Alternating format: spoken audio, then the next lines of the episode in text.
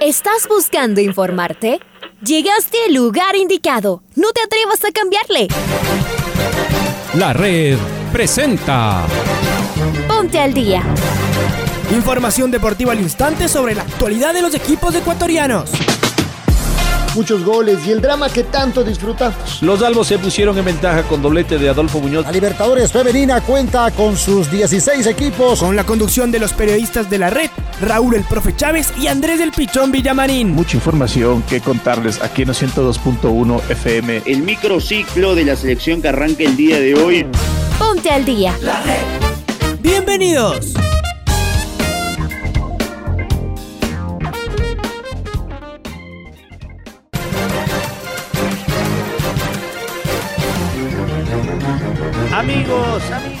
Hola, hola, ¿qué tal? ¿Cómo les va? ¿Cómo están? Tengan ustedes un feliz inicio de semana. Último lunes del eh, mes de septiembre, día 27 de septiembre del año 2021. Arrancamos, iniciamos, comenzamos esta programación deportiva. Abrimos los micrófonos de la red en este servicio informativo. Les saluda Andrés Villamarín Espinel. Estamos junto a Raúl Chávez en Control Master. Está el señor Leonardo Durán. Bienvenidos. Vamos a arrancar con los titulares después de que se llevó a efecto una nueva jornada del Campeonato Ecuatoriano de Fútbol. Saludo contigo, Raúl. Bienvenido. ¿Qué tal Andrés? ¿Qué tal amigos, amigas, oyentes de los 102.1 FM de la red? Bienvenidas, bienvenidos al Noticiero del Día en su primera edición, arrancando esta semana, este lunes 27 de septiembre. Les deseamos a todos una excelente semana. Comenzamos con los titulares. El club Sport Emelec igualó sobre la hora ante una aguerrida Universidad Católica. A Liga se le resiste ganar en el Hokkaido. Independiente del Valle dejó puntos en eh, la sorpresa de la fecha. 9 de octubre llegó a 15 puntos tras su victoria en el Chucho Benítez. El Cuenca y el Delfín consiguieron importantes victorias. Julián Alaphilippe se consagró campeón mundial de ruta en la prueba que se desarrolló en Flandes, Bélgica. Edner Valencia no convirtió pero asistió en la victoria de su equipo en Turquía. Será momento de escuchar a Alfonso Lazo Ayala con el editorial del día. Fecha dramática la que vivimos en la Liga Pro. Comenzó con el empate del Independiente contra el técnico universitario. Esta vez los del Valle no encontraron los caminos ante un encerrado pero ordenado equipo ambateño. De todas formas, ya se pusieron adelante en el marcador. Pero esas ansias de siempre buscar, esta vez les pasaron una factura durísima y los dirigidos por el Cheche Hernández consiguieron igualar el cotejo. No solo festejaba el rodillo, sino varios equipos que luchan por la punta. Ahora les tocaba a estos ir a reducir la diferencia. Y el turno fue de liga el sábado en el Hokkaido. Con un plantel absolutamente disminuido, realizó todos los méritos para sacar una amplia diferencia en el marcador en la primera parte pero no tuvo suerte. Los postes le ahogaron un par de veces el grito de gol y la falta de puntería apenas le dieron una escueta ventaja. El segundo tiempo fue más parejo y el Manta se lo empató. Sin embargo, la U se pondría nuevamente adelante tras un blooper del arquero mantense Hamilton Piedra. Liga aguantaba como podía en un verdadero potrero donde el balón da botes indescifrables. Es un tema de suerte el control de la pelota en el Hokkaido. Al final un golazo de Gerardo Martínez sellaría el empate. La U perdía una brillante ocasión de acercarse a los del IDB. Y entonces era el turno de los eléctricos, o de los camaratas, claro. Entretenido y dramático partido que se jugó en el Capuel. Emelec lo ganaba y la Chato Leí le dio la vuelta. Y luego aguantó como pudo, y hasta casi el cierre. Pero al final, un mal rechazo, un rebote y los millonarios al menos rescataron el empate. ¿Quién festejó en el cierre de la fecha? Pues el puntero, que mantuvo su diferencia con los escoltas, pero ahora hay un partido menos por jugar. Hubo polémicas y errores arbitrales. Un gol mal anulado al Independiente y otro mal anulado al Emelec dejaron un sabor amargo en la boca de sus hinchas, pero está claro que con el VAR al menos esas acciones se evitaban. Y también que los fallos arbitrales son para todos. Esta vuelve a ser semana de Copa Libertadores en la antesala de los partidos de eliminatorias del mes de octubre.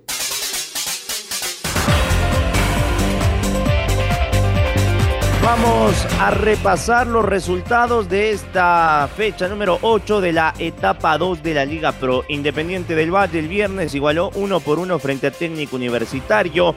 El día sábado, Mushugurrula y el Orense empataron sin goles. El City perdió de local 1-0 con el 9 de octubre. Manta y Liga empataron a dos goles por bando. El domingo Cuenca le metió una manito al Olmedo, 5 el Cuenca, 0 el Ciclón de los Antes. Macará perdió de local 3 goles por 2 frente al Delfín en el Vista. Mientras tanto, Emelec y Católica igualaron a 2 goles por bando. Quedó aplazado por la participación de Barcelona en Libertadores el duelo entre el Aucas y el elenco del Astillero. jugadas ocho fechas de esta segunda etapa. Independiente del Valle es puntero con 20 unidades.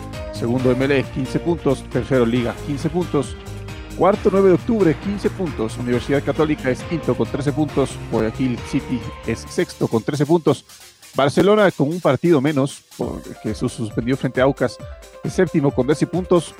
Octavo es Orense con 11 puntos. Aucas en la misma situación que Barcelona con un partido menos es noveno con 10 puntos. Lo sigue Delfín en la décima posición con nueve puntos. Deportivo Cuenca tiene ocho puntos en la undécima posición. décimo Técnico Universitario, ocho puntos. Décimo tercero, Mushugurruna, siete puntos. Macará es décimo cuarto, cinco puntos. Manta es décimo quinto con cuatro puntos. Y el último en la tabla de posiciones es Olmedo, que apenas, apenas tiene un punto. Vamos entonces con el desarrollo de todo lo que aconteció el fin de semana. La Chato Leí igualó 2 por 2 de visita ante el MLEG en el Capuel. Con arbitraje cuestionado, los dirigidos por Santiago Escobar dejaron escapar la victoria en los últimos minutos del partido. Maite Montalvo con más detalles sobre este encuentro. Maite, ¿cómo estás? ¿Qué tal Andrés y Raúl? Un fuerte abrazo para ustedes. Tengo novedades sobre el partido de la Universidad Católica. Los dirigidos por Santiago Escobar dejaron escapar la victoria de visita en el Capo, el con gol agónico en el segundo minuto de descuento. MLE rescató este empate, el marcador fue 2 a 2 ante la Universidad Católica y de esa manera eh, los eléctricos mantienen vivas sus esperanzas de acercarse al líder eh, que va en esta segunda fase independiente del Valle, mientras que la Católica, si hubiera ganado y conseguido esos tres puntos importantes, de igual manera se acercaba a los puestos de clasificación de Copa Libertadores, tanto mirando a la tabla acumulada como de igual forma a seguir en pelea, ¿por qué no?, por una posible final. En este partido, compañeros, comentarles que fue bastante cuestionado el accionar del juez de línea, eh, ya que se tuvieron eh, dos acciones de gol que fueron tanto anuladas, un gol en el primer tiempo para la Católica y después en el segundo tiempo un gol que era prácticamente legítimo de Joao Rojas para el club Sport Emelec. Y hablando de anotaciones, el primer gol eh, llegó a los 27 minutos por parte de Joao Rojas, después igualó el marcador tras un penal Isandro Alzugaray y la Católica se impuso en un primer tiempo donde no estaba generando acciones de peligro a través de Jorge Valencia. Ya en los segundos 45 minutos, como les comentaba, el Emelec se vino encima buscando el empate. Hubo esta acción de un gol eh, nulitado, muy cuestionado, como les digo, del juez de línea. Y ya en el minuto 93 se le escapa la victoria a la Católica y anotó José Francisco Ceballos. Con este resultado, compañeros, Emelec se encuentra en la segunda casilla de la tabla de posiciones con 15 puntos. La diferencia se mantiene de 5 unidades con Independiente del Valle, que es el líder, y la Católica eh, se queda en la quinta posición con 13 puntos. Los próximos partidos, la Católica tendrá que medirse al Deportivo Cuenca, mientras que el Club Sport Emelec visitará al técnico universitario. Vuelvo con ustedes con más noticias.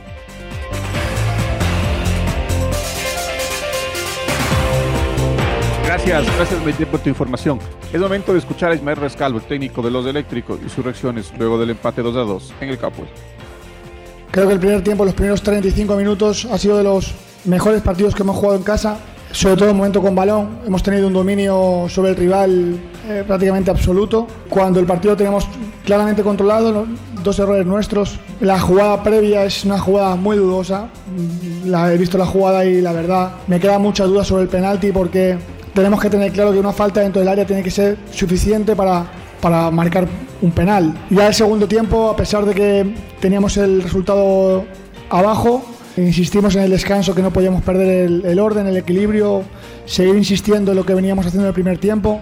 Creo que fue también una tónica, ¿no? El rival apenas se aproximó a nuestra área y hasta el minuto 35 del primer tiempo el, único tiro a gol fue el penalti. ¿no? Eso habla de que el equipo hizo eh, muy bien las cosas, a pesar de haber tenido jugadores eh, de baja importantes, creo que los que salieron estuvieron a un gran nivel.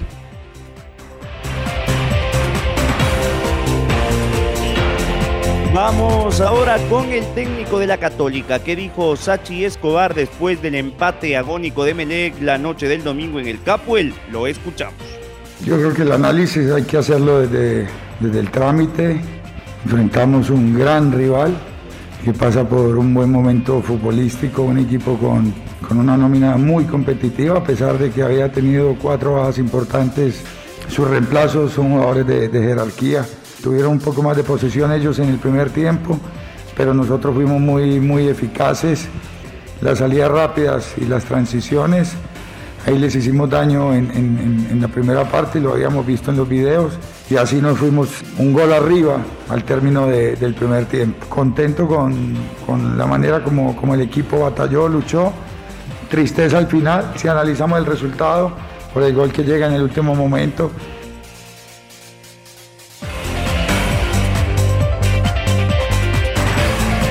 El sábado pasado, Liga visitó a Manta en el estadio Hokai. El empate 2 a 2 no permitió que los albos recorten distancia ante el líder de la segunda etapa, que es Independiente del Valle. Estamos con Patricio Javier Díaz, quien nos da la información. Pato, buen día, ¿cómo estás? Amigos y amigas del Noticiero al Día, ¿cómo están? Liga Deportiva Universitaria empató en el estadio Hokai ante el Manta 2 a 2. Los albos se pusieron en ventaja con gol de Nilson Angula a los 22 de la primera parte, pero luego Martín Aranís anotó el empate a los 73 en polémica jugada donde la Tuco Ordóñez parte en posición adelantada.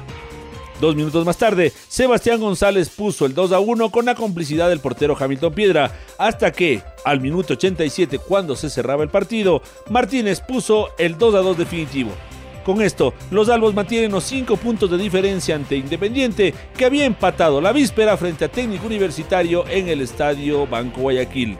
Mientras tanto, en la tabla acumulada, tras el empate Universidad Católica ante Melén en el George Capwell y esta igualdad de liga ante Manta en el Puerto Manavita, los universitarios de la Central se mantienen en posición de Copa Libertadores en la tabla acumulada.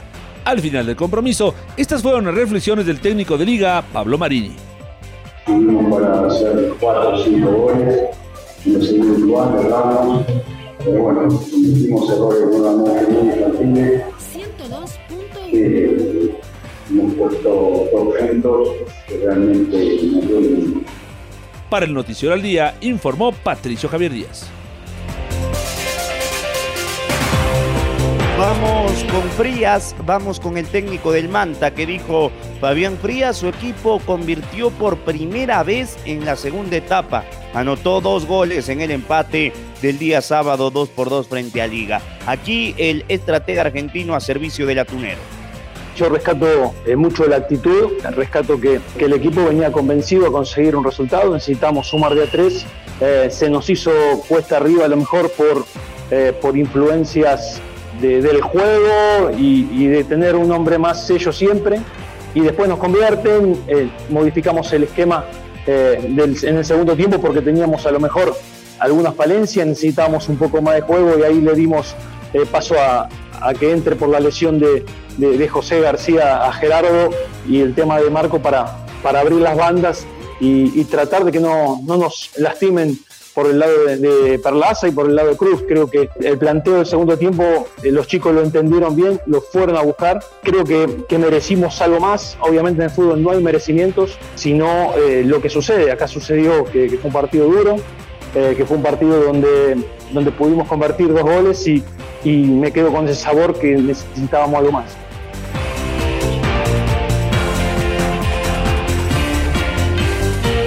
Y el día viernes se abrió la fecha en el estadio Banco Guayaquil. Independiente del Valle, que es el puntero de esta segunda etapa, terminó empatando 1-1 con el técnico universitario. Jonathan Bauman abrió el marcador a los 51 minutos de tiro penal, luego de una falta que recibió él de sobre el arquero Walter Chávez. Empató al minuto 79 Marcos Mejía luego de una gran corrida en un contragolpe. Enson Rodríguez ganó la raya y levantó el centro para que Marcos Mejía empate el partido. Ya cuando estaba, se jugaba los últimos minutos del encuentro, el volante Darío Bono de técnico recetario recibió la tarjeta roja por una fuerte entrada sobre Previtali. Así terminó el partido del puntero, que todavía mantiene esos cinco puntos de diferencia con los segundos. Es momento de escuchar al técnico luso Renato Paiva. Ya sabíamos que el planteamiento iba a ser este. No es por acaso que técnico tiene la segunda defensa menos batida del campeonato y ya sabíamos que iba a ser muy difícil, muy difícil, porque defienden bien, esto no es un problema de Independiente, tenían uh, cinco goles sufridos y nosotros tres. Entonces no es solo un problema de Independiente cuando juega contra técnico, es de todos, porque defiende bien, porque ubica mucha gente, porque quema muchísimo tiempo, porque no quiere jugar, los árbitros dejan y continuamos en esto. Yo no hablo de fueras de juego, de penales, no hablo de nada. Ya he dicho, el trabajo de los árbitros es muy difícil en lo que es, tomar decisiones dinámicas del juego.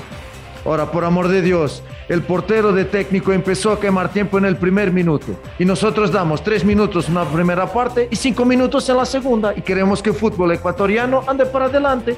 Yo no puedo decir solo esto yo y, fue lo que yo he dicho en el final hablé con el árbitro, no hablé de nada más porque como digo las decisiones son muy difíciles cuando el juego está transcurriendo, pero el tiempo no. Hay un cuarto árbitro que puede controlar el tiempo. Y vamos a escuchar al asistente técnico de Cheche Hernández, el profesor Juan Pablo Buche y su reflexión tras el empate del rodillo en Chillo Gijón en el arranque de esta novena fecha. En el sistema que nosotros actualmente estamos implementando tenemos tres hombres arriba. Eh, tenemos a Henry, por las características de Jordan, que es un hombre muy rápido. Eh, hemos elegido para este partido, por las transiciones, a estos dos jugadores que acompañen a, a Rodrigo, ¿cierto? Pienso que la regularidad de Marcos debe ser mayor para poder ser titular, pero estamos de acuerdo que es un gran, un gran jugador y es muy importante para nosotros en el, en el equipo. Para el partido de hoy pienso que era con un rival que, que, que sí era eh, difícil, es el, es el líder, eh, no ha perdido después de ocho fechas, entonces pienso que, que teníamos que tener cuidado y, y sobre todo eh, ser sólidos en la parte de atrás y sacrificar un poco la, la, parte de adelante, ¿no? Quizá uno por, por meter más jugadores que, que acompañen a, a, Rodrigo, por ahí te descuidas atrás y te marca con un equipo que es extremadamente difícil, ¿no? Y con un gol a los 44 minutos, 9 de octubre, se tomó la cancha del Chucho Benítez. Joao Paredes anotó para 9 de octubre luego de una asistencia de Dani Luna. Al minuto 89, Eder Cetre, el volante del cuadro octubrino, terminó viendo la cartulina roja por doble tarjeta amarilla. Con esto, 9 de octubre sumó 15 puntos y Guayaquil City se quedó en la tabla de posiciones. Escuchemos al técnico ganador, a Juan Carlos León. Lastimosamente en los últimos dos partidos el, el arbitraje nos ha, terminado, nos ha terminado condicionando, nos ha terminado metiendo en nuestro arco inconscientemente, no es que son errores puntuales, sino que nos terminan metiendo en nuestro arco con faltas inexistentes, entonces es complicado así, pero bueno, dentro de todo felicitar a los chicos porque hicieron un gran esfuerzo, un gran trabajo y ante la adversidad mostraron carácter y actitud. Creo que en el trámite del partido fuimos superiores hasta el minuto 25 del segundo tiempo. Creo que fuimos superiores, creo que tuvimos el control del juego, control de la posesión de balón y el control del tiempo y el espacio en el campo de juego contrario estábamos jugando. Lastimosamente no pudimos encontrar ese segundo gol que nos diera la tranquilidad. Y obviamente el equipo rival también juega, nos terminó metiendo en nuestro arco y obviamente con 10 hombres se condicionó un poco más la cosa, pero creo que el equipo jugó bien, nuestro carácter, vuelvo a repetir, creo que el triunfo termina siendo justo, ¿no?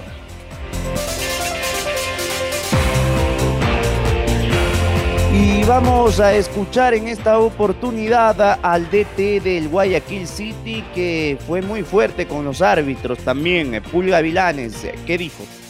Tuvimos opciones de gol, sabíamos que ellos iban a salir y que íbamos a encontrar muchos espacios, por eso fue la propuesta que, nosotros propusimos. Creo que el primer tiempo eh, tuvimos más opciones de gol que ellos, si ellos tuvieron una pelota sin duda, y ocurrieron cosas que, que obviamente no nos dejan ganar, ¿no? Y, bueno, y, ahora quiero aprovechar para ser enfático y decir y pedir, no sé si hasta ayuda, ¿no? Porque hoy lo del árbitro fue, fue bastante deprimente y preocupante para nosotros, no solamente por lo que hizo dentro de la cancha, sino por lo que dijo. El día lunes vamos a denunciar eh, lo que él nos dijo dentro de la cancha, nos dijo que cada falta que nosotros le decíamos que, que no estaba pitando, lo que él decía era díganle a su presidente que nos pague. Eso es muy grave, ¿no? Fuertes declaraciones de Paul Gavilanes que seguro traerán cola Macará recibió a Delfín. El marcador final fue 3 a 2 a favor del Atunero. Los goles del partido fueron marcados por John Jairo Cifuente, Justin Alman y John Jairo Cifuente nuevamente a los minutos 46. Cuando terminaba el primer tiempo, Delfín se iba al descanso con un 3 a 0 a su favor.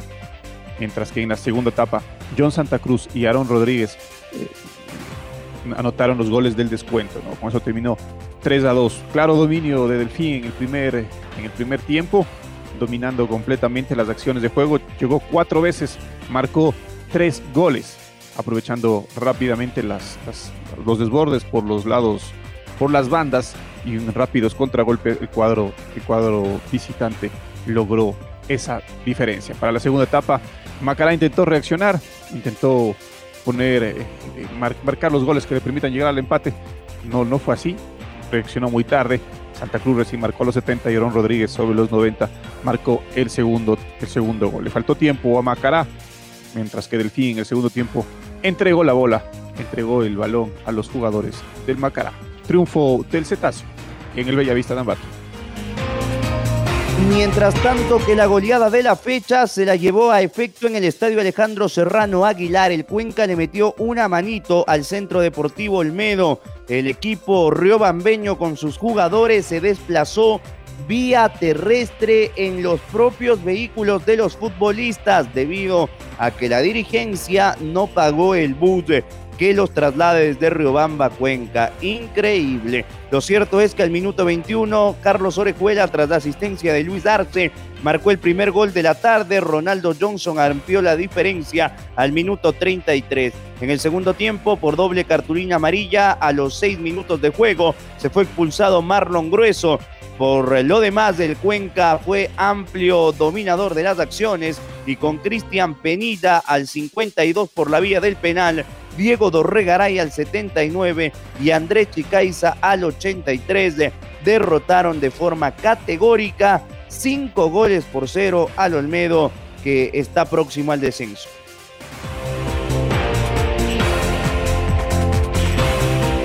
En una nueva jornada, Superliga Turca, el Fenerbahce visitó al Hatayspor en el estadio Jenny Hatay, donde dejó un marcador de 1 a 2 con la presencia del ecuatoriano Ener Valencia. El tricolor arrancó de titular y estuvo en cancha hasta el minuto 61, donde fue el autor de las dos asistencias que dieron el triunfo a su equipo.